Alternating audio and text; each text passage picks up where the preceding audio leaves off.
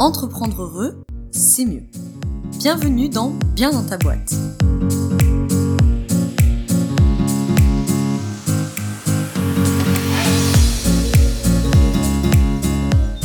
Bonjour à toi, bienvenue dans ce nouvel épisode du podcast Bien dans ta boîte. Je te retrouve aujourd'hui pour une interview avec Antoine Legendre, le fondateur et CEO de Freebie. Si tu ne connais pas Freebie, Freebie est un euh, logiciel de facturation de comptabilité pour freelance, mais comme euh, Antoine va te l'expliquer tout au long de ce podcast, ce n'est pas, on va dire, un simple euh, logiciel euh, Excel un peu, un peu plus développé. Il y a plein, plein, plein d'autres fonctionnalités pour en fait rendre un outil vraiment intelligent pour les freelances, pour leur comptabilité et leur facturation j'ai souhaité que Antoine vienne sur ce podcast euh, pour te parler bah, de comptabilité parce que c'est souvent un sujet pénible pour les entrepreneurs, c'est même souvent un sujet anxiogène, tout ce qui va être voilà administratif, comptabilité, etc. Donc Antoine va venir te parler évidemment de Freebie, donc il y a vraiment une partie passionnante d'entrepreneuriat, on va dire, pur et dur, de son propre parcours de freelance à entrepreneur de euh, la création de Freebie, de l'idée à la conceptualisation. Il va te parler d'investissement, il va te parler de la création du projet. Euh, donc ça, c'est pour la partie, on va dire, un peu business. Il va te parler, bien entendu, de comptabilité en te partageant des bonnes pratiques et des conseils euh, pour, voilà, pour gérer cette comptabilité et puis essayer de se réconcilier un petit peu avec, avec toute cette partie légale et administrative qui peut être un peu lourde au quotidien. Et bien sûr, on parlera un petit peu à la fin de son quotidien d'entrepreneur et de bien-être. Si Freebie, ça t'intéresse, euh, je te mets les liens dans la description puisque notamment euh, je suis en collaboration avec Freebie, euh, une collaboration qui te permet d'obtenir deux mois gratuits si tu veux tester l'outil. Et voilà, donc je te mets le lien pour bénéficier de ces deux mois gratuits dans la barre d'infos, dans la description associée ou dans l'article de blog si tu te trouves sur le site de Bien dans ta boîte. Évidemment, transparence oblige, il s'agit d'une collaboration que j'ai avec Freebie et donc d'un lien affilié, c'est-à-dire que moi je touche euh, également une commission si euh, après tu prends l'abonnement, euh, enfin c'est pas si tu prends l'abonnement, c'est tu prends l'abonnement, tu bénéficies de deux mois gratuits. Et donc quand tu prends cet abonnement, moi je touche une commission, donc voilà, ça c'est la transparence, il s'agit d'un lien affilié. Maintenant, si tu t'en tamponnes du lien affilié ou que tu t'en tamponnes de l'outil, c'est pas grave parce que au-delà de parler de l'outil de Freebie en tant que tel, ben voilà, il va te parler de Freebie au sens large, donc c'est tout à fait euh, passionnant de toute façon d'écouter des parcours d'entrepreneurs, de voir comment ils ont géré les difficultés qu'ils ont rencontrées, les réussites évidemment qu'ils ont rencontrées également, et puis parler de comptabilité, blablabla. Bla bla. Donc je vais pas parler plus longtemps. Avant de te laisser avec l'interview, je t'invite à nous rejoindre sur le groupe privé Facebook euh, de Bien dans ta boîte où nous sommes 600 euh, et des brouettes entrepreneurs et futurs entrepreneurs à s'entraider et à co-construire nos réussites au quotidien. Tu peux également, si tu le souhaites, rejoindre la newsletter euh, puisque je l'envoie uniquement deux fois par mois et puis surtout ça te permettra d'avoir accès à tous les contenus. Sur ce, je ne vais pas parler plus longtemps et je vais te laisser avec merci de venir répondre à mes questions pour le podcast de Bien dans ta boîte. Je suis ravie de te recevoir aujourd'hui. On va parler évidemment de ton parcours, on va parler de Freebie évidemment, dont tu es le CEO. Et donc forcément, on va parler de comptabilité, de facturation, de tarifs, un bon de choses euh, hyper importantes et un peu angoissante pour les entrepreneurs que nous sommes. Donc euh, tu vas nous dédramatiser tout ça. Avant qu'on commence, est-ce que déjà tu pourrais euh, commencer par te présenter toi, ton activité et ton parcours? Tout à fait. Bah, salut Laura, merci beaucoup pour l'invitation. C'est très cool de pouvoir échanger avec toi. Euh, donc, je m'appelle Antoine Legendre et je suis le fondateur de Freebie.me et j'ai commencé mon activité en freelance il y a maintenant 8 ans en tant que designer et là, je faisais un peu tout quand on commence, on se cherche un peu. Euh, mais ensuite, je me suis vraiment spécialisé dans l'UX et dans l'UI. Et, euh, et, donc, euh, je travaille pour euh, pas mal de clients différents, des petites startups ou des clients particuliers ou, ou même des grands groupes. Euh, et j'ai fait aussi deux ans chez PSA à la fin, avant de commencer Freebie. et aujourd'hui, je me suis vraiment orienté dans le product design. Donc, c'est vraiment le design au sens large, en, en incluant aussi le business et le marketing pour vraiment créer un produit de A à Z euh, le concevoir et le diffuser. Euh, c'est vraiment euh, ça ma spécialité. Et alors du coup, comment tu, tu vas passer de bah déjà de ton statut de freelance à ton statut de, fondateur? Comment va naître Freebie? Et puis est-ce que tu peux nous parler aussi un peu de, du processus D'où vient cette idée? Comment tu l'as concrétisée Parle-nous un peu de Freebie. Bah carrément, c'est venu d'ailleurs euh, donc dans ma dernière expérience chez PSA euh, parce qu'en fait j'ai pris une mission en 4-5e donc euh, du lundi au jeudi. Et ça c'était pas du tout habituel pour moi. J'avais plus l'habitude de booker des créneaux avec des clients. Et là en fait avec cette grande mission en fait je me suis aperçu que j'avais plus que le vendredi et le soir et le week-end pour bosser sur ma compta et mon administratif et, et, quand on est en régie, on peut pas répondre au téléphone, on peut pas avoir nos habitudes en free. Euh, et du coup, euh, je mettais tout sur le vendredi et donc j'avais un, mois de retard à chaque fois sur, sur ma compta. Euh, et c'était assez galère. Et en fait, c'est là que je me suis dit que j'avais vraiment besoin d'un outil de gestion qui permettait de gérer toute mon activité administrative et qui soit vraiment automatisé et intelligent et qui soit pas juste un Excel dans un SaaS avec une couche de design, mais qui soit vraiment en fait un outil qui me fasse gagner du temps et pas un outil où je déplace le problème dans un Excel parce que j'avais mon Excel, mais j'avais un mois de retard et il fallait que j'ajoute mes virements dès que j'en avais un mes encaissements, mes clients, j'apporte mes devis, mes factures et tout. Et c'était assez galère de, faire ça. Et ce qui m'a vraiment le plus motivé à lancer Freebie, c'est que toutes les données étaient devant nous, étaient connectables, mais il n'y avait rien qui les connectait vraiment ensemble et qui les, qui les rendait intelligentes du début et que ce soit les mêmes données du client jusqu'à la déclaration et sans avoir à avoir d'action manuelle en fait. Et, euh, et c'est vraiment ça qui m'a qui m'a décidé à, à lancer euh, Freebie. Donc euh, à la base c'était pas du tout ce que c'est aujourd'hui, mais vraiment mon intention de base c'était comment on fait pour pour avoir un outil qui permette vraiment de gérer mon activité administrative. Hmm. Et, et c'est comme ça qu'on a qu'on a commencé à réfléchir sur le sujet. Et, et à ce moment-là, du coup, je me suis fait un prototype dans ma chambre avec la liste de mes clients, la liste de mes factures, la liste de mes devis, mes encaissements, etc. Euh, mais en fait, je me suis aperçu très très rapidement que j'étais en train de faire justement un Excel dans un SaaS avec une couche de design, mais qu'il n'y avait pas cette automatisation euh, dont j'avais besoin. Et en fait, je reproduisais exactement le, un même outil qu'un concurrent, quoi, que les outils concurrents actuels. Et, euh, et, du coup, je me suis dit comment on fait pour vraiment améliorer ce process et euh, comment on fait pour automatiser ça. Et donc, les premières choses, c'était vraiment de d'avoir les données clients. Donc, euh, typiquement aujourd'hui quand on fait un devis à un client, il y a beaucoup de gens qui demandent encore quelle est l'adresse de facturation, quel est le nom, quel est le numéro de SIRET. Et toutes ces données, elles sont disponibles sur Internet. Et, euh, et moi, ça me saoulait de devoir avoir une pop-up de 14 champs de formulaires à remplir, euh, alors que les données étaient disponibles sur société.com, par exemple. Mm. Et, euh, et, donc, du coup, je me suis dit, bah, comment on fait pour connecter ça et qu'on ait une recherche directement dans Freebie du, avec le nom d'un client, par exemple. Et, euh, et c'est vraiment toutes ces choses-là qu'on a mis en place pour essayer d'automatiser un peu ça, et, notamment avec euh, la synchronisation bancaire et la déclaration automatique à l'URSSAF. C'est des choses qui, qui ont vraiment euh, changé en fait le produit grâce à ça. Quoi. Et, et, donc, et, donc, à ce moment-là, je me suis fait mon proto et donc ça fonctionnait bien et, et j'étais content. Sauf qu'en fait, c'était pas très, c'était pas très fou. Et quand je, je suis directement allé prendre des, des, entretiens individuels avec tous les freelances qui travaillaient chez Peugeot le midi et le soir et, euh, et, pour leur demander des, des, feedbacks sur ce qu'ils pensaient du, de, de, ce qui était un, un, prototype. Et à ce moment-là, ils m'ont tous dit euh, Waouh, c'est génial, étoile dans les yeux, ouais, je veux ça, je veux ça, mais euh, il manque ça, ça, ça et ça. Et, euh, et, du coup, j'ai pris tous les retours utilisateurs, j'ai créé un gros dossier de conception, et, euh, un gros dossier UX, et, et, après je suis allé voir un développeur pour m'associer avec lui et pour bosser ensemble sur le projet. Et, c'est comme ça qu'est parti Freely. Et, euh, et, du coup, euh, et on est parti sur le sur le, le, développement et la conception du produit euh, vraiment quand j'étais toujours chez Peugeot et donc je travaillais dessus le soir, le week-end et le vendredi. Et, et au bout d'un an et demi, j'ai arrêté Peugeot pour me consacrer à temps plein à Freebie et, et on a lancé le produit officiellement le 31 juillet 2018. Ça marche. Donc du coup, vous êtes deux associés sur Freebie. Enfin, maintenant vous avez une équipe, mais tout à fait, on était deux à lancer le produit et aujourd'hui on est trois associés. On a une troisième personne qui nous a rejoint euh, pendant le confinement d'ailleurs. D'accord. Ok. Et cette troisième, donc un développeur, toi et la troisième personne, quel est son métier entre guillemets? euh, lui, il a une grosse agence de, de SEO et euh, il, il, nous aide sur, euh, sur la partie SEO marketing. Et euh, il est plus là en mode partenaire externe qui nous a aussi financé une partie du produit. mais il est arrivé que récemment. Mais, mais sinon, on a vraiment conçu le produit avec Guillaume, qui est notre CTO aujourd'hui, mhm. toujours sur Freebie. C'est vachement intéressant, je trouve, parce que c'est limite. Je suis en train de, de prendre l'idée pour mes cours de marketing en école, parce que le développement de Freebie, c'est un cas d'étude quoi. Genre euh, t'es parti d'un problème que t'as vécu euh, t'as fait un truc un peu MVP t'as demandé des feedbacks tu, tu, nous as fait vraiment euh, lean startup quoi.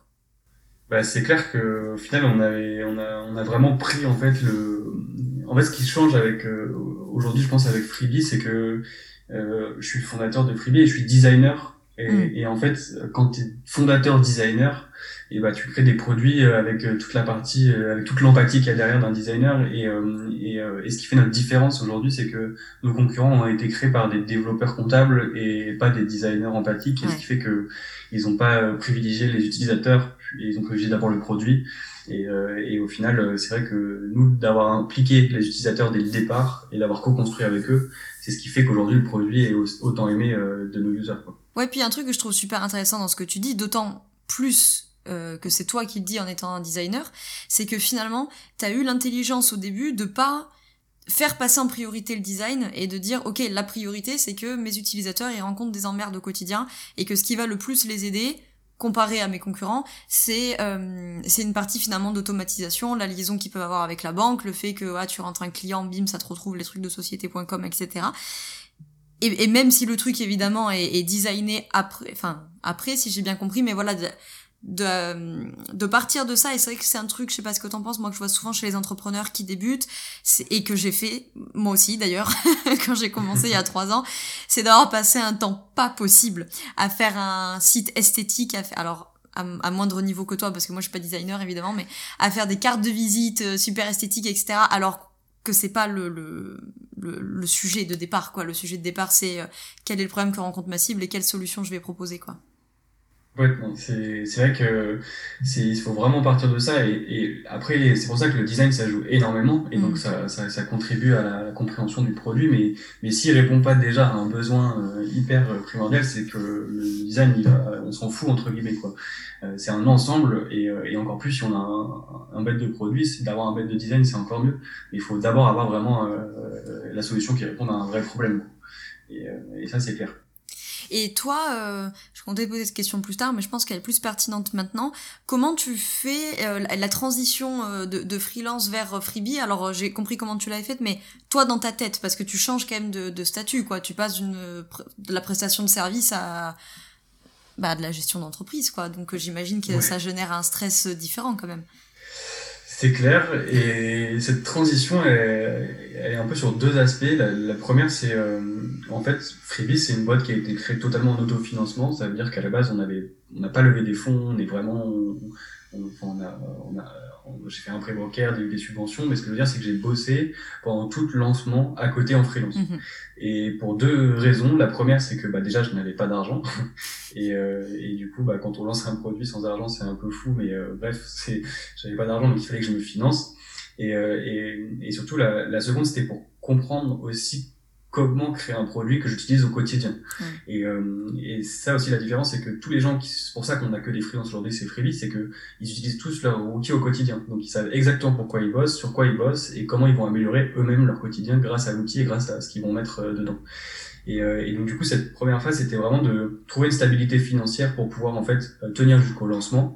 Parce que si j'avais complètement arrêté le freelancing, euh, j'aurais pas du tout pu investir autant d'argent dans la boîte et j'aurais jamais pu tenir en fait. Parce qu'il y a un moment où, ok, la boîte elle fonctionne, mais si toi tu peux même plus avoir d'argent pour toi pour vivre et un moment en fait t'arrêtes ta boîte pour aller trouver un job et donc du coup ça repart dans un truc où, où le fait de pas avoir pensé financièrement personnellement à ce qu'on va pouvoir juste manger et vivre euh, et ça, il faut aussi le prendre en compte dessus. Et, euh, et donc, euh, au final, j'ai bossé à côté pour pouvoir en fait tenir jusqu'au lancement.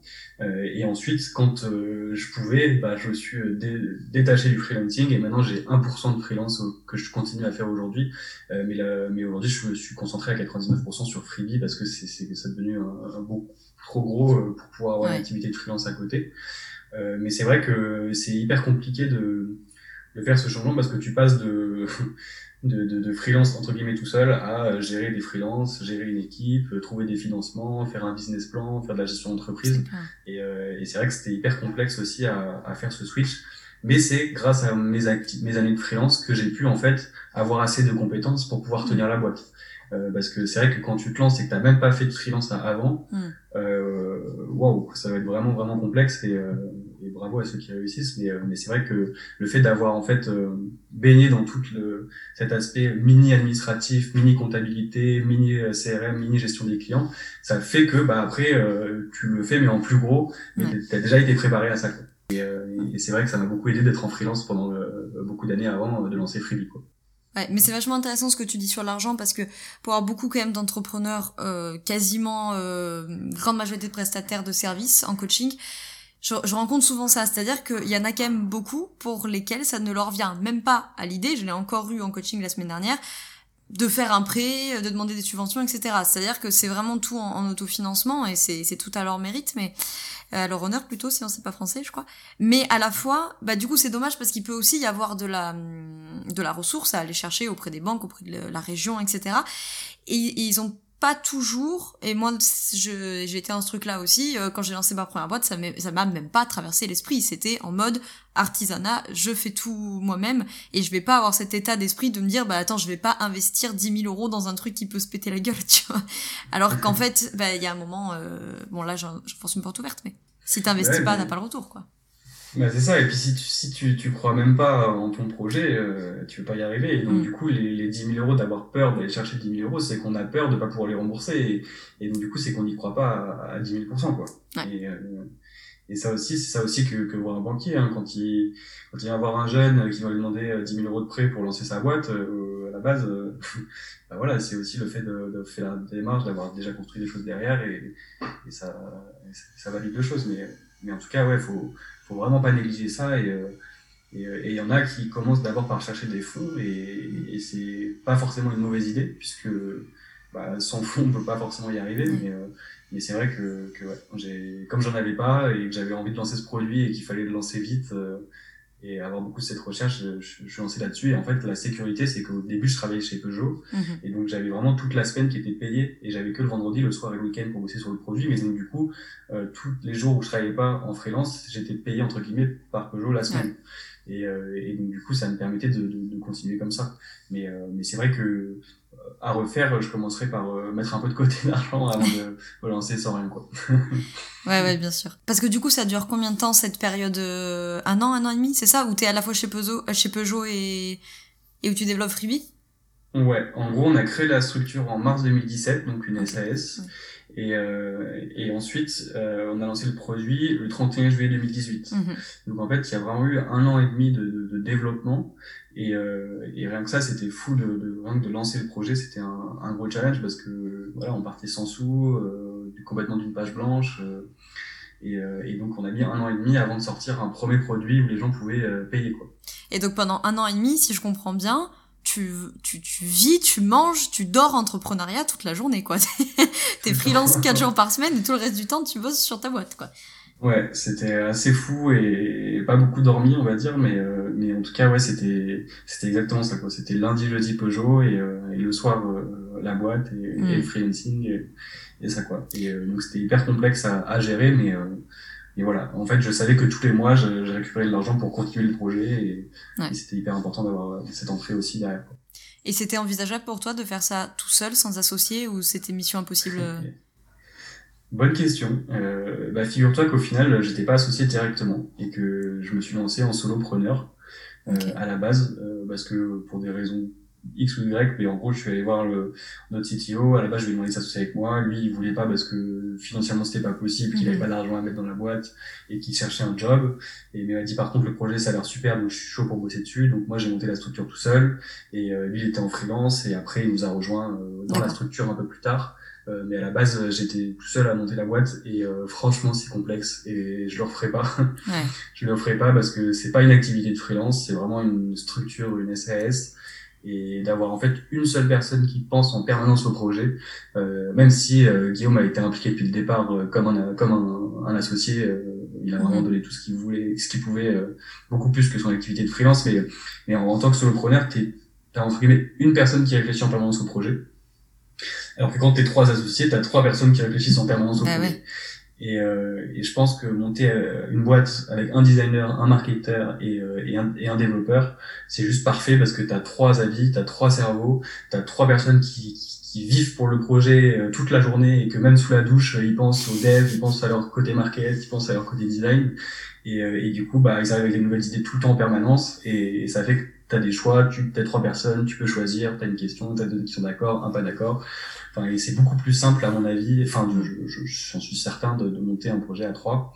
Euh, et j'avoue que, que ça aurait pu, ça a pu être des freins dans, la, dans le développement de Freebie, dans en tout cas le, le, le, voilà, le lancement, le temps que ça a pris jusqu'à jusqu'à présent parce que j'étais tout seul et que et qu'on m'a fermé énormément de portes euh, au niveau des banques, au niveau des investisseurs, au niveau des incubateurs, au niveau de tout ça. Euh, t'es solopreneur, c'est hyper mal vu, euh, en tout mm. cas encore jusqu'à aujourd'hui. Bien que le, le, freelancing commence à vraiment prendre de l'ampleur et donc euh, euh, à changer un peu changer un peu la donne, mais aujourd'hui quand t'es solopreneur, on te ferme que des portes et des portes. Mais d'un côté, quand t'es une banque, bah, t'investis sur un projet, t'as une seule personne derrière. Donc du coup, si la personne elle arrête pour X ou Y raison, mm. le projet s'arrête. Quand t'es trois, et eh ben il y en a un qui arrête, il y en a encore deux qui sont là pour tenir le projet. Donc forcément, c'est moins risqué d'investir dans une boîte où il y a trois personnes plutôt qu'une personne, mm. que ce soit pour l'argent, pour, pour, tout en fait. Bien sûr. Et, euh, et donc, euh, et donc, euh, c'est vrai que ça m'a fermé énormément de portes, ça m'a eu beaucoup de coups durs parce qu'il y avait beaucoup de gens qui croyaient pas en moi, parce que d'un côté, j'avais rien monté avant, donc j'avais, j'avais pas fait mes preuves, et donc je pouvais pas dire, bah si je peux monter la boîte tout seul. Mm. Et, euh, et c'est vrai que ça m'a ça m'a ça m'a mis des coups durs euh, psychologiques et, euh, et d'énergie parce que les gens qui te fermaient les portes en disant tu vas pas y arriver parce que tu es tout seul. Donc de grosses remises en question, de, ouais je suis tout seul, mais au final est-ce que je vais pouvoir vraiment y arriver? Si tout le monde me ferme des portes, est-ce qu'ils ont raison? Est-ce qu'ils ont tort? mm. Et, euh, et, en fait, c'est vrai que bah, je suis pas forcément allé voir les bonnes personnes et, euh, ils avaient beaucoup des anciennes méthodes de management en tête et pas forcément des, des méthodes euh, nouvelles et actuelles. Et aujourd'hui, quand tu as fait 10 ans de freelancing derrière, tu peux monter une boîte sans problème. quoi. Ouais. Et, et, et, donc, c'est vrai que d'être solopreneur, si vous avez le choix, ceux qui nous écoutent, le faites pas forcément et, et allez plutôt chercher des personnes complémentaires pour, pour arriver à, à durer dans le temps en fait.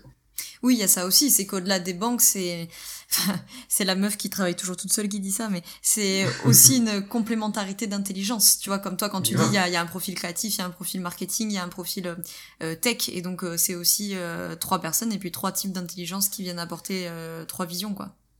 Clairement, c'est exactement ça, et ça fait ça change tout. Mmh. Alors justement, on parle de, de comptabilité. Je sais que c'est un sujet un peu pénible pour, pour les entrepreneurs. Et comme je suis évidemment allée sur ton LinkedIn pour préparer cette interview et que j'ai vu que ton titre euh, était docteur en phobie administrative, et eh ben, euh, et eh ben j'ai des conseils à te demander, docteur. Euh, comment on, on gère quand on est un phobique de la comptabilité? Est-ce que tu aurais des conseils à nous donner? je vois que tu as bien fait ta recherche. Effectivement, euh, non, c'était c'était un terme qui, qui, qui, parlait pas mal au final à, à ce qu'on fait sur Freebie et, et pour répondre à ta question, bah déjà la première, ça serait de s'équiper des bons outils. je dis ça comme ça.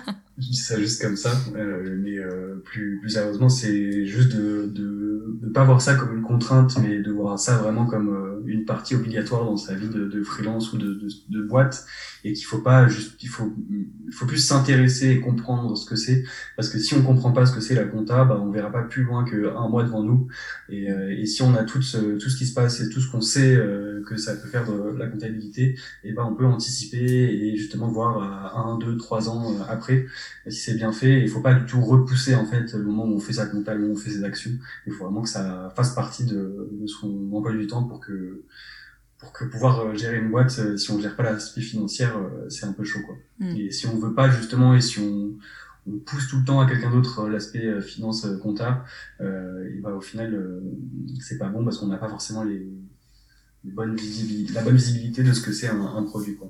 Ouais. Quelles sont, toi, les, les erreurs que tu vois? Parce que j'imagine que enfin, sans que tu ailles foutre le nez dans la compta des gens, mais nécessairement de par ton outil, euh, les clients qui t'appellent au support client, etc., tu dois avoir passé beaucoup de cas différents. Dans ceux qui nous écoutent, il y a une très très grande majorité de freelance, notamment beaucoup d'auto-entrepreneurs, pas que, mais voilà. Euh, est-ce qu'il y a des erreurs vraiment très fréquentes que tu vois passer chez les freelances euh, en termes de, de comptabilité qu'il faut absolument qu'ils évitent de faire?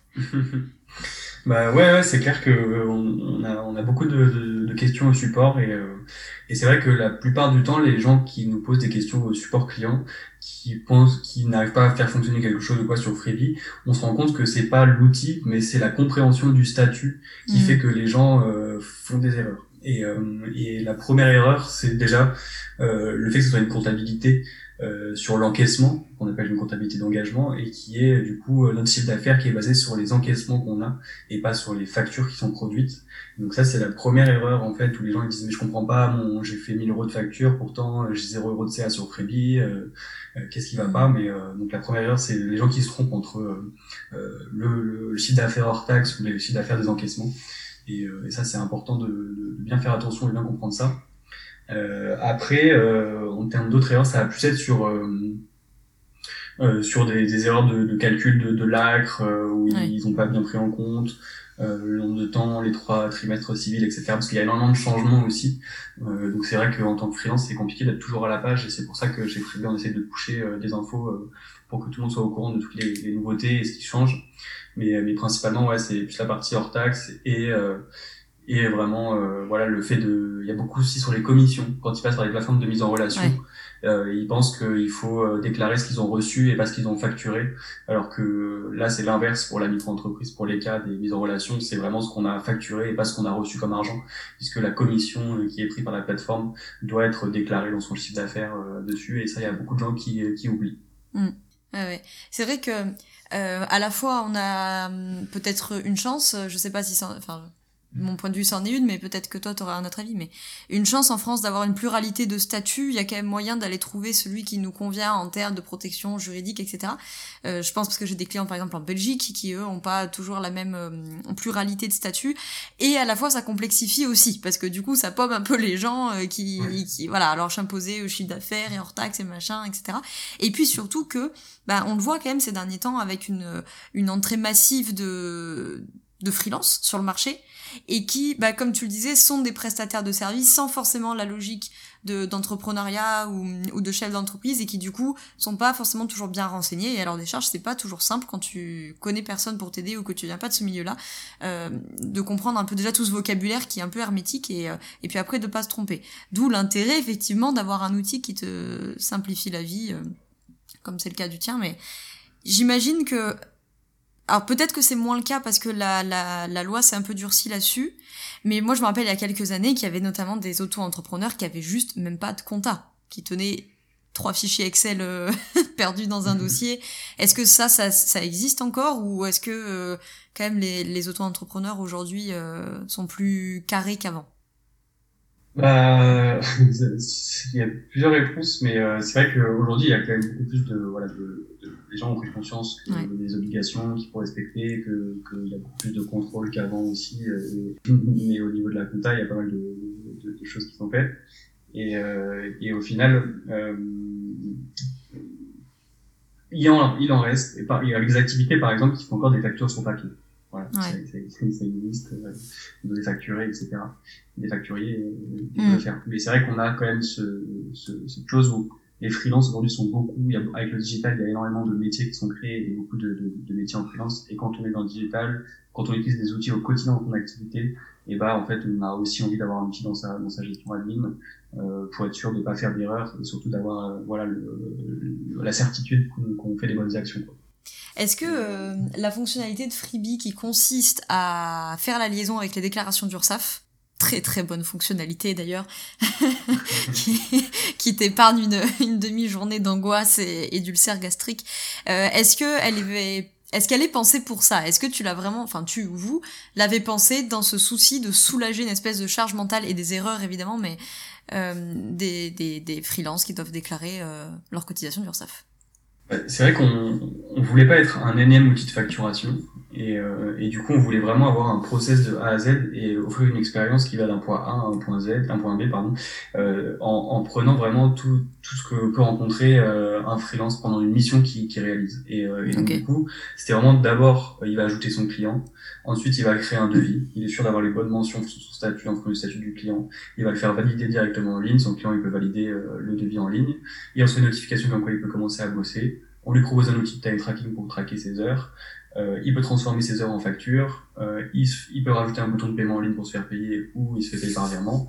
Ensuite, il se fait synchroniser son compte en banque, donc on récupère chaque mouvement, l'associe au bon client et à la bonne facture, on l'ajoute automatiquement dans le livre des recettes, et à la fin, on lui dit, hello, t'as gagné 3000 euros, est-ce que tu veux déclarer? Et il clique sur un bouton et ça déclare son chiffre d'affaires à et c'est fini. Et en fait, c'est vraiment, c'était important pour nous d'avoir de, de, de, le début, donc on lui ajoute son client, à la fin, au moment où il déclare ses cotisations, et de pouvoir en fait automatiser tout le, le principe, du, le cycle de vie d'une mission d'un freelance. Et, euh, et donc pour nous, la déclaration, c'était obligatoire euh, parce que les gens ils ont du mal à se connecter sur le site, ils savent pas où est-ce qu'il faut déclarer, ils savent pas quel montant faut mettre à quel endroit et, euh, et du coup euh, c'était grâce aussi à tous les retours et tout ce qu'on a eu mm. euh, qu'on s'est aperçu que c'était vraiment une grosse demande d'avoir la déclaration automatique euh, à l'URSSAF. Ouais. Et, et, ça, ça vous demande un comment dirais-je un accord de l'URSSAF ou comment vous avez pu mettre en place des techniques comme ça? Alors à la base, je suis allé voir l'URSSAF euh, pour leur proposer d'avoir ça. Ils m'ont un peu pris pour un ovni en me disant euh, c'est pas possible, c'est compliqué, vous savez, euh, compliqué. Euh, et du coup, j'ai pas eu les réponses nécessaires à, à, faire un partenariat de base. Euh, donc, on a créé un petit robot qui se connectait à la place de l'utilisateur sur le site et qui euh, simulait en fait l'action de l'utilisateur et en fonction de son cas qu'il avait lancé dans Freebie, et ben on mettait la case au bon endroit. Euh, mais c'est vrai que là, on est en, on est en train de, de, terminer un partenariat avec l'ACOS, qui est le groupe qui gère l'URSSAF, donc encore au-dessus de l'URSSAF. Et euh, c'est un partenariat officiel qui va nous permettre en fait de se connecter automatiquement au compte comme les utilisateurs, enfin vraiment avec leur API quoi. Et donc euh, d'ici quelques semaines, euh, on aura un accès euh, vraiment officiel avec l'URSSAF dans Freebie. Alors justement, est-ce que tu aurais à nous partager, on va dire, les trois bonnes pratiques en matière de, de gestion de comptabilité? Avec la pratique zéro, c'est tenez une comptabilité. Ensuite, est-ce que tu aurais trois grandes trois bonnes pratiques pardon à nous partager? Bah, je pense déjà la première, ça serait de de, de pas repousser à demain, quoi. C'est que euh, c'est beaucoup plus simple de gérer continuellement sa compta. Je vois la tête que tu fais, mais euh, c'est beaucoup plus simple de, de, de, configurer vraiment au jour le jour, parce que quand on doit récupérer une vingtaine, une trentaine de factures à la fin du mois, etc., c'est galère. Euh, donc, donc, déjà la première c'est de pas repousser à demain et de, de le faire dès que ça vient pour pour éviter de se caler un créneau par semaine ou faire vraiment que ça quoi. Euh, et ensuite, bah, déjà, une obligation, c'est quand euh, vous arrêtez ou quand vous gardez, c'est déjà de garder euh, toute votre historique comptable parce que vous devez le garder pendant 10 ans. et donc ça, c'est aussi important de le savoir quand on gère son activité de freelance. et écoute, une troisième chose, je dirais, de de si vous passez pas par des outils euh, comme euh, par exemple Freddy, euh, faites vraiment bien attention aux mentions obligatoires sur les factures parce que mm. vous pouvez avoir des pénalités en fonction de chaque mention manquante ou chaque mention erronée et quand on a un contrôle au bout de deux ans, bah, ils reprennent sur deux ans les factures et du coup ça peut faire mal en termes de en termes d'amende, euh, même s'il n'y a pas beaucoup de cas aujourd'hui euh, qu'on peut euh, énoncer. En tout cas, grâce et en tout cas à cause, on ne sait pas, mais des outils comme Freebie, maintenant ils vont pouvoir faire des contrôles en demandant l'accès à, à des mhm. outils, de l'ouvrir des portes, et donc du coup ils vont pouvoir contrôler des centaines de milliers de personnes d'un coup beaucoup plus facilement qu'avant. Donc, donc en tout cas, voilà, le mieux c'est de, toujours tout déclarer, toujours tout bien faire dans, dans l'ordre. Il faut pas oublier que l'auto-entreprise c'est un statut où on est le moins taxé euh, et du coup, euh, du coup, faut pas hésiter à, tout faire bien. Oui, l'avantage aussi, euh, oui, à cause de Freebie et autres, effectivement, euh, les, les, contrôles peuvent passer par vous, enfin par vous, par vos plateformes, je veux dire. L'avantage aussi étant que tu t'évites des des erreurs, mais qui sont, j'imagine, pour la plupart des erreurs d'omission, en fait, d'avoir oublié une, une mention, etc. L'avantage, c'est aussi que ces outils nous évitent de, de faire ce genre de, de bêtises parce que euh, bah, la mention, euh, je ne sais plus comment elle s'appelle, article 293 B, Code général des impôts, euh, voilà, elle, elle, sera sur la facture et ça t'évite, euh, par exemple, ce genre de bêtises, quoi. Tout à fait. Très bien. Alors parlons un petit peu tarif parce qu'on a parlé de comptabilité, euh, on a parlé de facturation et puis bah, pour facturer, a priori, il faut déjà s'être mis d'accord avec soi-même sur un taux horaire ou un taux journalier ou bref selon comment, euh, selon notre activité, selon nos modèles de facturation. Et la définition des tarifs, ça fait là aussi partie d'un vrai bazar euh, pour les entrepreneurs qui démarrent et même après parce que les tarifs ils sont quand même souvent en discussion. Est-ce que là aussi tu as des bonnes pratiques à nous partager de déjà de ta propre expérience et puis de l'expérience que tu pu récolter de tes utilisateurs Yes, bah, déjà faut il y a toujours ce côté euh, syndrome de l'imposteur, syndrome de quel prix que je vais pouvoir mettre, est-ce que je travaille assez, est-ce que ça vaut vraiment le prix que je veux, etc. Et, euh, et, donc, avant toute chose, c'est pas de, de, de, regarder le prix que l'utilisateur va payer, euh, mais c'est vraiment regarder pour soi le prix qu'on va avoir dans la poche euh, et de comprendre bien la différence entre ce qu'on facture et ce qu'on reçoit, euh, parce qu'il y a une énorme différence et, euh, et, souvent on fait son taux journalier par rapport à, à ce qu'on veut récupérer et on n'a pas du tout conscience que tout ce qui va partir, parce qu'on regarde au jour le jour et on regarde pas sur l'année complète par exemple. Euh, mais typiquement, euh, quand on bosse en freelance, euh, comme on travaille sur 220 jours travaillés dans l'année, ce qui fait qu'on prend les 5 jours par semaine en gros en retirant les week-ends, les congés et autres. et donc du coup, on travaille que 220 jours par an. Donc déjà, on n'est pas sur les 320 qui sont officiellement dans une, enfin 330 qui sont officiellement dans une année. Donc du coup, il faut vraiment prendre ça en compte, c'est qu'on travaille que 60% de son temps en fait. On travaille pas 100% de l'année euh, à facturer, parce qu'on peut pas travailler euh, tous ces jours-là à facturer. Et donc ça fait que euh, au final 130 jours qu'on va pouvoir facturer dans une année vraiment par an. Quoi. donc c'est vraiment très, pour vraiment prendre ça en compte aujourd'hui, c'est qu'on peut pas facturer sur 12 mois tous les tous les jours du mois. et donc quand on a des charges qui sont à la hauteur de 22% maximum, pratiquement en micro-entreprise, euh, bah déjà quand on facture 500 euros par jour, on en a déjà 110 euh, qui sont déjà partis euh, dans euh, toute la partie charge du nom. et ensuite, grâce au final à la super abattement fiscal que nous propose l'administration. D'ailleurs, je sais pas si, si, si au courant de, de ça, mais aujourd'hui, pourquoi on peut pas récupérer sur nos achats euh, c'est qu'au final, à la fin de l'année, pour, pour, connaître nos impôts, euh, on, on, a un abattement fiscal de 34% sur notre chiffre d'affaires qui nous permet d'avoir de, le prix imposable. Euh, et ce qui nous permet du coup aussi de, de voilà de refléter sur nos achats. Et du coup, quand on parle de ces achats, euh, au final, on, on se rend pas trop compte qu'on a euh, forcément euh, des achats professionnels qui vont être toujours dans notre activité. et du coup, ces achats, ils peuvent correspondre à un certain pourcentage qu'il faut prendre en compte aussi dans son prix par jour euh, mais typiquement, si euh, on dépense 150 euros euh, de logiciel par mois, et ben on le multiplie du coup, enfin on le divise, on multiplie par le nombre de mois qu'on a et on le divise par le nombre de, de, de jours qu'on travaille, et donc on a le taux de TJM à prendre en compte sur chaque sur chaque jour, et ensuite ben, on s'aperçoit que sur un, un TJM qu'on est facturé à 500 euros hors taxe, euh, bah, au final on, on a que entre guillemets 350 dans la poche, à peu près 300 dans la poche. Et, euh, et donc vraiment, c'est voilà, tout ça à prendre en compte, c'est qu'il faut vraiment faire attention à, au moment où on facture et ce qu'on va vraiment recevoir dans la poche en incluant euh, tous nos charges, tous nos charges fixes, tous nos charges et tous nos frais qu'on va avoir aussi dans notre activité euh, de freelance. Et, euh, et c'est vrai qu'il y a un deuxième truc, c'est qu'aujourd'hui, il y a, il y a des gens qui facturent à la journée, et des gens qui facturent au forfait. Et, euh, et souvent, au forfait, on va lui dire quel est ton TJM, il va dire ah bah non, j'en ai pas, je suis au forfait. Mais, euh, mais en fait, c'est pas comme ça que ça se passe, parce que dans tous les cas, s'il a vendu 10 jours à 5000 euros, et ben c'est qu'il a, il est à 500 euros par jour.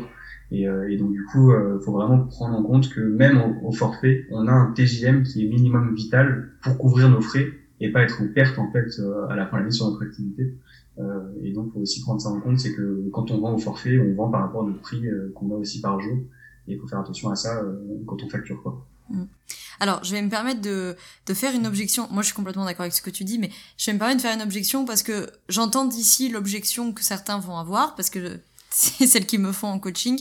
Et donc, je pense que ça serait intéressant qu'ils aient une réponse. C'est, ouais, ok, Antoine, c'est mignon, je suis d'accord avec toi, mais si par exemple, moi j'ai un TJM à 500 euros et que j'ai tout à fait conscience que j'en ai au mieux 300 dans ma poche, euh, et peut-être que 300 euros ça me suffit pas par jour, mais L'objection, souvent, ça va être, bah ouais, mais à un moment donné, euh, si moi j'ai besoin de 1000 euros dans ma poche, je vais pas non plus facturer 1000 euros parce que ma cible ne paiera pas. Mm-hmm. Objection.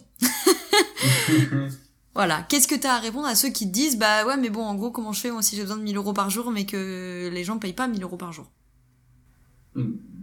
Bah après, c'est aussi le, ses compétences. On peut pas se vendre à 1000 euros par jour euh, quand on se lance en free ou quand on démarre une activité euh, aussi. Il y a aussi le, le, le, fait de prendre en compte les années d'expérience derrière et, et d'améliorer ça. Maintenant, c'est sûr que si on veut travailler, si on veut être à 1000 euros par jour, il falloir plus se consacrer sur des types de clients qui ont cet argent et donc d'aller démarcher plutôt des grands groupes ou des, des, des, sociétés de conseil plutôt que des particuliers parce que c'est vrai qu'un particulier ne mettra pas 1000 euros dans un prestataire par jour euh, alors qu'une boîte comme chez Peugeot, euh, ils le font largement. Euh. Et donc, donc plus aller voir des grands groupes plutôt que d'aller voir des petits groupes. Des, des petits des particuliers, mais après voilà c'est on a un TGM minimum vital et on a un TGM auquel on se vend et on a un TGM max qu'on voudrait aussi avoir et, et, en fonction des clients ça varie quoi. Mmh. mais c'est vrai que ça dépend complètement du client en face. Mmh. Oui, ça dépend du client en face, je suis d'accord avec toi. Ça dépend aussi euh, c'est vrai que là, on est dans une approche très très mathématique du TGM qui est indispensable, surtout comme tu disais, pour pas se retrouver à la fin de l'année ou des fois même de plusieurs années à se dire merde, mais en fait je couvre pas du tout mes charges parce que euh, la plupart du temps, notre entrepreneur va dire bah mes charges c'est 23%, sans forcément comme tu disais prendre en compte le fait bah ouais mais il y a l'outil, il y a Freebie, il y a l'outil de je sais pas quoi, il y a l'outil de machin et que tout ça évidemment c'est de la charge professionnelle, enfin charge financière je veux dire professionnelle. Et les éventuelles charges variables aussi. Bref, et du coup il y, a, euh, il y a aussi la question de la valeur aussi qu'on apporte aux clients et qui ça euh, peut être des fois plus difficile à chiffrer quand on débute. On dit ouais d'accord mais alors euh, déjà j'ai identifié la valeur que j'apportais c'est déjà pas mal et souvent quand on démarre on va se baser sur un truc un peu de calcul à l'heure parce que c'est un peu plus simple que d'estimer la valeur qu'on apporte mais il y a aussi je tu me c'est d'accord avec moi mais cet aspect là cette variable là qui peut permettre aussi d'augmenter les tarifs selon la valeur qu'on apporte à la cible quoi. Bah, c'est ça dont je parlais surtout dans les années d'expérience, c'est que mm.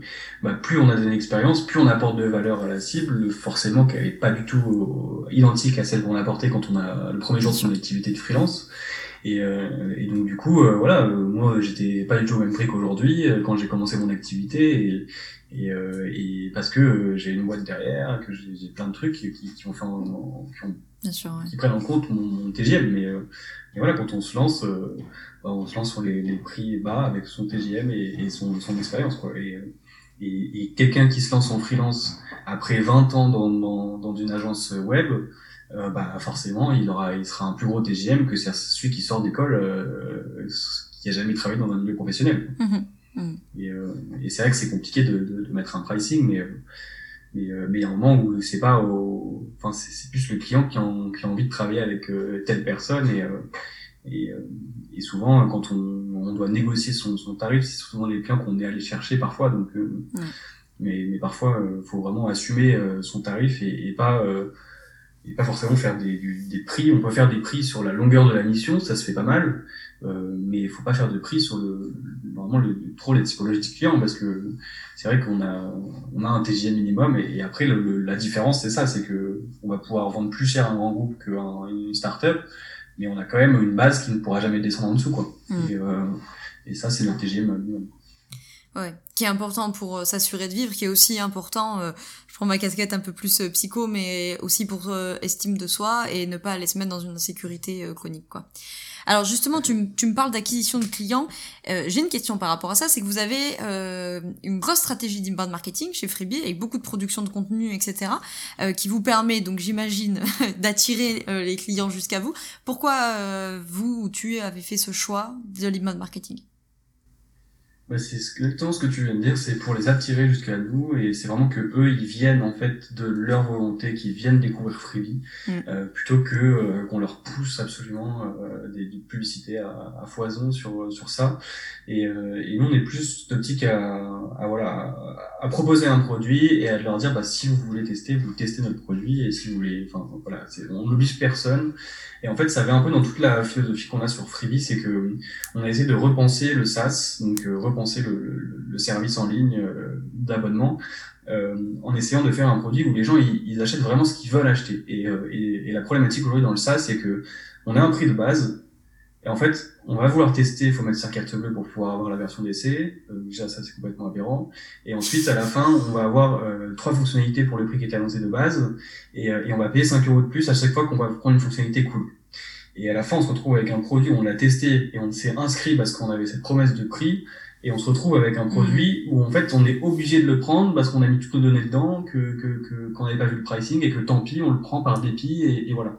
Et en fait ça ça arrive sur 80% des SaaS aujourd'hui euh, parce que voilà ils ont été trop pensés par par des marketeurs bourrins et, et, et, encore pas par des designers empathiques mais mais euh, mais on a vraiment voulu euh, euh changer cette cette façon là de de, de, voir le, le, service en ligne et, euh, et donc la stratégie d'inbound c'était hyper important pour nous c'est que voilà on, on offre de la valeur et on est authentique avec nos utilisateurs et pour qu'ils retrouvent la même chose en fait sur l'interface et sur comment on va les traiter derrière. Aujourd'hui, un, un, utilisateur, quand il envoie un message sur Freebie, euh, s'il n'a pas une réponse avant 24 heures, c'est que c'est que c'est que tout le monde est, est en mode pandémie, quoi. Mais, euh, mais c'est hyper rare, quoi. Parce que euh, voilà, il, sait que ce prix-là, c'est le prix qu'il a vu sur le site et qu'il verra à la fin. Il sait qu'il aura jamais de prix caché, qu'on va jamais le mettre des boutons, euh, il, des cases à cocher qu'on aura coché pour lui. C'est toute cette philosophie-là. Et donc, l'inbound, c'était hyper important pour nous d'avoir une stratégie de, de, marketing qui était en, en adéquation avec nos valeurs et, euh, euh, et ce qu'on veut, c'est vraiment produire du contenu, euh, produire des, contenus qui, aident les gens à, gérer leur activité et qui ne soient pas obligés forcément de payer pour avoir accès à ces contenus, notamment sur notre blog, sur les réseaux sociaux et sur tous les, contenus qu'on fait à côté. C'était vraiment pour en fait créer cette base et cette communauté de gens hyper hyper sincères et, avec nos valeurs. Et donc l'inbound ça correspondait parfaitement avec ce qu'on voulait faire. Et aujourd'hui on a 99% d'inbound et on a une pub euh, en retargeting qui permet de, de, refaire revenir les gens qui sont déjà venus sur notre site mm. et, euh, et, une vidéo d'acquisition qui tourne, mais c'est très très léger par rapport à, à, notre acquisition et on a 99% d'inbound. Très bien. Donc j'imagine quand même, donc tu nous as parlé de votre euh, trio d'associés, mais euh, une équipe conséquente, parce que alors, certainement avec des freelances aussi, mais parce que inbound marketing, je sais ce que c'est, ça prend beaucoup de temps. Donc j'imagine que pour faire toute cette production de contenu, plus euh, support client, plus blablabla, euh, il doit y avoir du monde autour de, de vous trois. Ouais, on a une petite équipe sympa, c'est vrai, et ça bouge pas mal, mais, mais on est de, de, plus en plus, et, c'est vraiment cool. Et, et, juste pour rebondir sur l'inbound, ce qu'on a parlé juste avant, c'est que ce qu'on veut vraiment, c'est créer une base solide et, euh, et, et, en fait, on, on veut pas faire un pic en un an et après avoir énormément de déceptions de gens et faire mille inscriptions alors gens que ça correspond pas, etc. Mais on veut vraiment les gens qui soient là, ce soit des gens qui restent longtemps. Et en, et en, en fait, cette stratégie d'inbound, ça permet de construire vraiment des fondations, euh, limite en l'analogie du béton armé quoi c'est vraiment ça, ça, reste là alors que de l'acquisition en, en, social ads et tout c'est que ça, ça fait un pic d'un coup mais au final les gens ils sont hyper éphémères et c'est hyper volatile la façon dont ils apprécient un produit qui sont venus par rapport à une pub et, euh, et d'avoir ce, cette côté inbound ça nous permet vraiment de voilà de construire cette base et cette communauté plutôt que de construire de, de, de juste faire de la vente quoi. Et, et ça c'était aussi important pour nous pour, pour que ça dure dans le temps. Et, euh, et donc pour mettre tout ça en place euh, aujourd'hui on est pratiquement une dizaine euh, sur Freebie. Et, euh, et, donc on a deux personnes qui s'occupent de notre support, on a deux personnes qui s'occupent de nos réseaux sociaux, euh, on a Alan qui est psychologue ergonome et qui s'occupe de toute la partie research, euh, donc toute la partie recherche utilisateur sur Freebie, qui fait passer les d'entretien, qui fait, qui vient de finir un entretien, enfin un, rapport de 30 entretiens quali qu'on a tout retranscrit à la main, on a fait des analyses lexicométriques de tout ce qui s'était dit, on a vraiment fait un, il a fait un, un taf monstrueux qu'on vient de terminer à l'instant. Euh, on a trois développeurs euh, et, euh, et voilà, on a une personne qui nous aide sur la finance. Euh, et voilà, donc, euh, donc, on est une petite équipe et ça bouge pas mal, surtout en fonction des besoins, parce que c'est pour ça que je vois associé avec des free, c'est que bah là on, on a sorti l'application mobile de Freebie, euh, et bah pour pas que nos devs ils soient impactés par ce, cette feature, mhm. on a pris deux, deux, nouveaux développeurs pendant trois mois, et, et, pendant trois mois on a bossé à fond sur l'app, et, et donc du coup hop ils sont eu trois mois, ils sont repartis, et ce qui nous permet de, de, de, bien maîtriser le budget et de vraiment prendre des freelances quand on en a besoin, et que, que, tout le monde travaille à fond, et donc ça c'est ça fait partie. Très bien. Alors j'aimerais, euh, pour qu'on termine ce podcast, évidemment parler un peu de, de bien-être au travail, forcément, et donc de parler déjà un peu de toi en tant qu'entrepreneur. La première question, c'est à quoi ça ressemble euh, la vie d'un CEO au quotidien? Qu'est-ce que tu fais de tes journées? Je pourrais même pas te dire. non, mais euh, c'est ce qui est ce qui est assez cool et ce que j'apprécie énormément là-dedans et c'était pareil pareil en freelance, c'est qu'il y a, y a aucune journée qui se ressemble et je commence jamais à la même heure, je termine jamais à la même heure, euh, je déjeune jamais à la même heure. Enfin, c'est vraiment hyper varié et c'est ça qui me plaît dans ce métier-là, c'est que c'était toujours euh, tous les jours c'est une journée totalement différente. Et, euh, et donc j'ai pas de routine euh, aujourd'hui et, et c'est enfin voilà il y a c'est énormément de, de, de, tout tout le temps et, et ça c'est aussi compliqué quand on est quand on est solopreneur comme ça c'est que bah pendant un bon nombre d'années on, on s'occupe de tout. Et, ouais. Et du coup, ça, voilà, niveau juridique, admin, compta, moi, c'est moi qui m'occupe encore du design. Euh, donc, euh, tous les éléments graphiques euh, du logo à l'interface, c'est moi qui m'en suis occupé. Euh, donc, donc, donc c'est vrai que j'ai des journées qui sont assez, assez segmentées de, plein, plein, plein de choses, quoi. Et comment tu arrives à, à, gérer ta vie, ta vie personnelle, en fait, dans un agenda qui, qui change tout le temps et qui a l'air bien rempli, quoi? Ai pas trop. voilà, j'ai réglé le problème. j'ai enlevé ça pour, pour me laisser du temps sur ma boîte. Euh, non, mais c'est vrai que depuis trois ans, j'ai pas beaucoup de vie euh, perso. Euh, c'est c'est parce que c'est voilà, c'est c'est une grosse boîte. Encore une fois, c'est solopreneur, c'est l'autofinancement, c'est toute ma vie qui est, qui est dedans. Mm. Et donc, j'ai pas beaucoup de limites entre ma vie perso et ma vie pro, mais c'est ultra volontaire et euh, et, euh, et c'est juste que voilà, pour l'instant, je peux pas me le permettre et, euh, et après je le ferai. Euh, mais en tout cas, voilà, je sais en fait me poser quand il faut me poser et, et c'est pour ça que je vais pas forcément avoir mes week-ends dessus. Mais mais si un lundi je peux plus bosser mentalement, et ben je vais pas bosser quoi. Et, et c'est vrai que ça, c'est plus que je, je, je connais mes limites et je sais quand m'arrêter et, et c'est vrai que une des raisons pour laquelle ça se passe bien c'est que je, je dors pas mal Ok.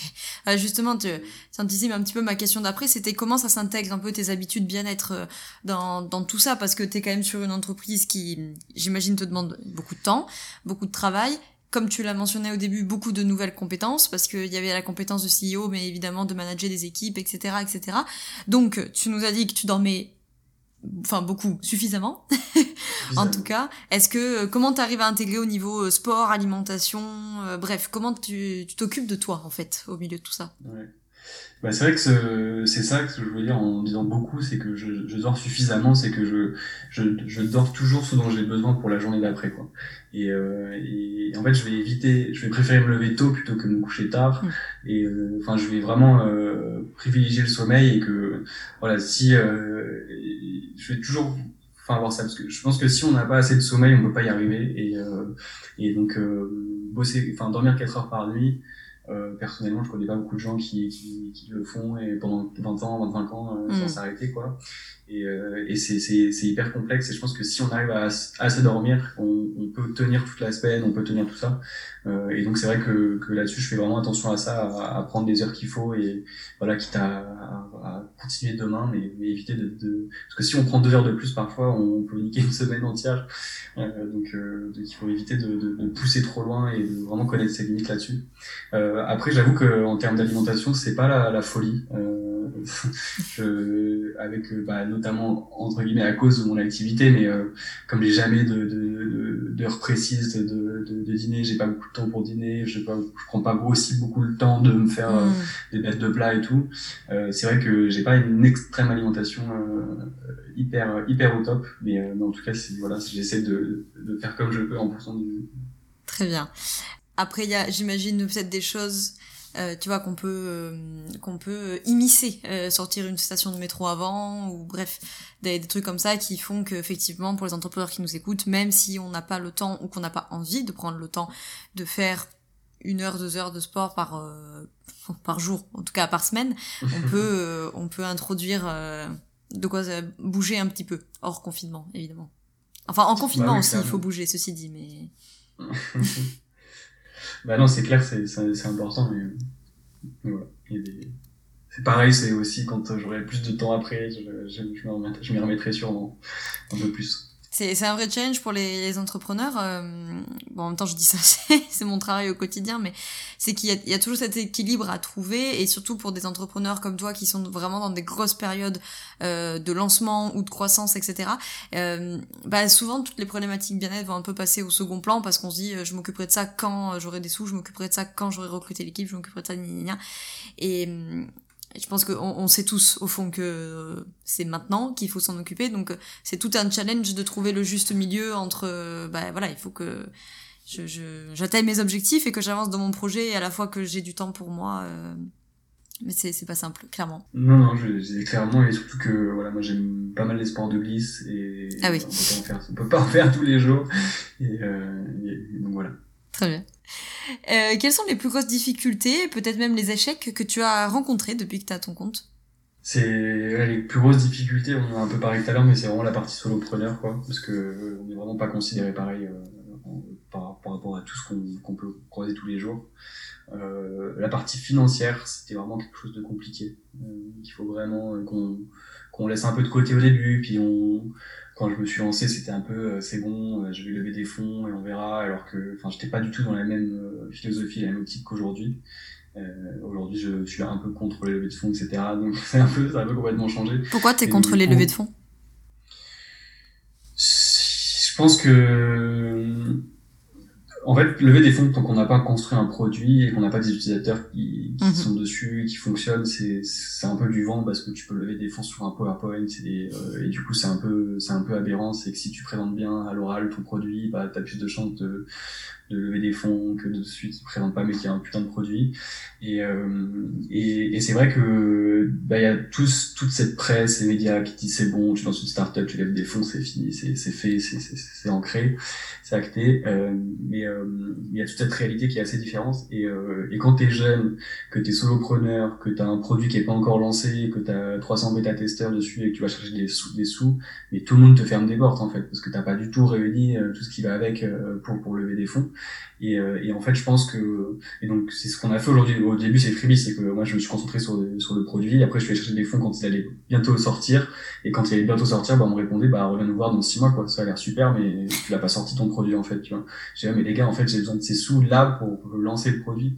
Ouais, mais euh, reviens dans six mois, etc. Et donc j'ai perdu six mois ou sept, huit mois de, de, où je faisais plus que ça, où c'était n'importe quoi. Et, euh, et, du coup, euh, et du coup, je me suis dit non, bah je vais d'abord me concentrer sur le produit sur les utilisateurs, sur le nombre de gens, que les gens utilisent vraiment le, produit, et j'irai chercher des sous plus tard. Et, euh, et au final, j'ai arrêté de chercher des sous. Et, euh, et donc, pourquoi j'aime pas ça, c'est que ça peut changer complètement la donne, et qu'en fait, euh, le fait de pas avoir de sous, ça m'a fait faire des choix, et ça m'a pris des skills que je n'aurais jamais pris avec ces sous. Et, euh, et quand tu as un million de budget ou quand tu as 10 000 euros, tu fais pas du tout les mêmes investissements. Et euh, tu es, assez radin au départ et c'est bien d'être radin dans sa boîte parce que tu peux vite clasher, euh, dépenser beaucoup d'argent euh, en pas grand chose. Mm. Et, euh, et, je pense que voilà, faut d'abord valider, répondre à un problème, créer des, des, un vrai besoin du, des utilisateurs et, et ensuite plutôt aller chercher des sous, mais mais, mais pas avec n'importe qui et, et qui est pas n'importe qui dans ta boîte euh, derrière quoi. Ouais. Et alors, euh... c'est trop compliqué de trouver des gens qui sont à la même valeur que toi et et euh, voilà, aujourd'hui, on a trouvé une personne euh, qui a mis de l'argent dans Freebie parce que euh, le mec, enfin, c'est un super entrepreneur, il a 30 ans, il a, il, investit son propre argent qu'il a gagné et, euh, et, il croit euh, en moi et en projet. Et c'est pas un mec de 70 ans qui a fait 20 ans chez Total en se faisant virer avec un gros chèque et qui sait pas quoi faire de son argent et qui veut défiscaliser. Et, et du coup, ça, c'est complètement différent. Donc, donc lever des fonds avec les bonnes personnes, oui, mais, mais avec les bonnes personnes, quoi. Ouais. Et alors, à l'inverse, à tes yeux, quelles ont été tes plus grandes réussites? déjà de lancer le produit, je pense que c'est une grosse réussite parce qu'on est parti sur un an et demi de développement dans l'inconnu total, euh, avec en partant d'une page blanche avec euh, 10 000 euros sur le compte et, euh, et du coup c'était vraiment euh, voilà de lancer le produit après un an et demi et ça c'était une grosse grosse réussite sur Freebie et, euh, et aujourd'hui, c'est que bah, on a des milliers d'entrepreneurs qu'on aide au quotidien et, qui nous font confiance et qui nous envoient des, des mots d'amour pour nous remercier de, du produit. Donc, euh, donc c'en est, c'en est une deuxième de les sortir de la galère euh, au quotidien. Quoi. Ouais, c'est clair.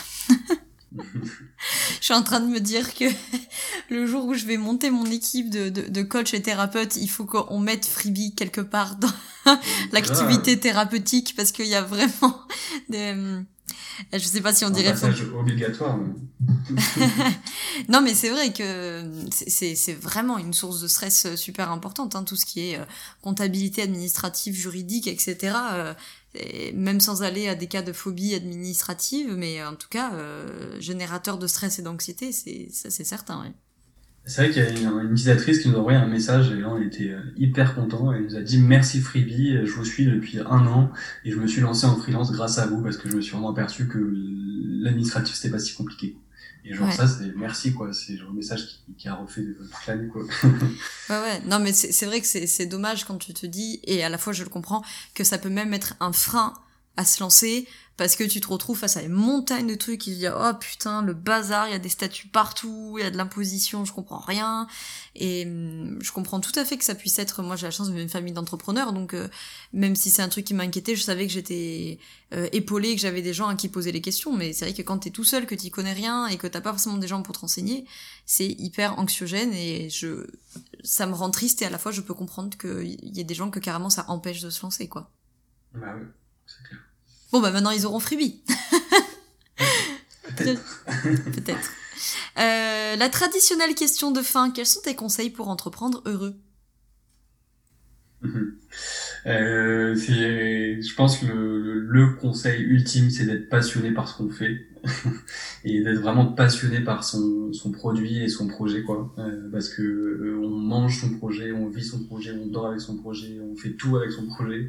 Et, et donc du coup c'est tellement les montagnes russes émotionnelles toute la journée et toutes les semaines que, que si t'es pas passionné par le, le tool c'est que ça sert à rien de, de, de le lancer. Ou si t'es pas passionné par le, le sujet c'est enfin faut vraiment être passionné pour être heureux et, euh, et, de, de, et surtout de d'oser euh, d'oser d'oser et de pas de pas avoir peur de, de justement de l'échec et, euh, et de, de, foncer quand on a des intuitions parce que en tant que fondateur elles sont souvent bonnes même si euh, mm. il faut toujours les confronter aux utilisateurs en tout cas il faut il faut, faut, pas hésiter à, à, tester des choses pour pour mieux se relancer si si on n'a pas réussi quoi. Merci beaucoup Antoine. Est-ce que tu veux ajouter quelque chose avant qu'on termine cet épisode? Bah écoute, euh, je ne vois pas. Merci beaucoup pour cette invitation. C'est très agréable de discuter avec toi. Bah, merci beaucoup d'être venu et euh, j'espère que ça aura soulagé quelques angoisses euh, à nos auditeurs et auditrices. Carrément. Voilà pour cette interview avec euh, Antoine de Freebie. Je suis euh, très contente qu'Antoine ait pris le temps et accepté euh, voilà, de prendre le temps de nous partager tous ses conseils. C'est moi-même un outil qui m'a vraiment sincèrement aidé dans mon quotidien d'entrepreneur. comme tu le sais, je ne parle jamais. je ne parle jamais d'outils ni de, quoi que ce soit sur bien dans ta boîte, mais en l'occurrence, quand on a affaire à des entrepreneurs talentueux, gentils, empathiques et qui créent des outils qui fonctionnent bien et qui nous aident dans notre quotidien, bah, je suis très contente de pouvoir euh, te le présenter et peut-être te faire découvrir euh, leur travail chez Freebie sur le podcast de Bien dans ta boîte. Quoi qu'il en soit, j'espère que peut-être ça t'a un tout petit peu réconcilié avec euh, la comptabilité et l'administratif, ou en tout cas tout du moins que tu auras appris des choses et que tu as passé un bon moment. Je te retrouve très très vite sur le groupe privé Facebook et puis évidemment dans un prochain épisode. Je te remercie de l'avoir écouté jusqu'au bout. Je te souhaite une très belle journée ou une très belle soirée selon quand tu m'écoutes et surtout, je te souhaite d'être bien dans ta boîte. Ciao ciao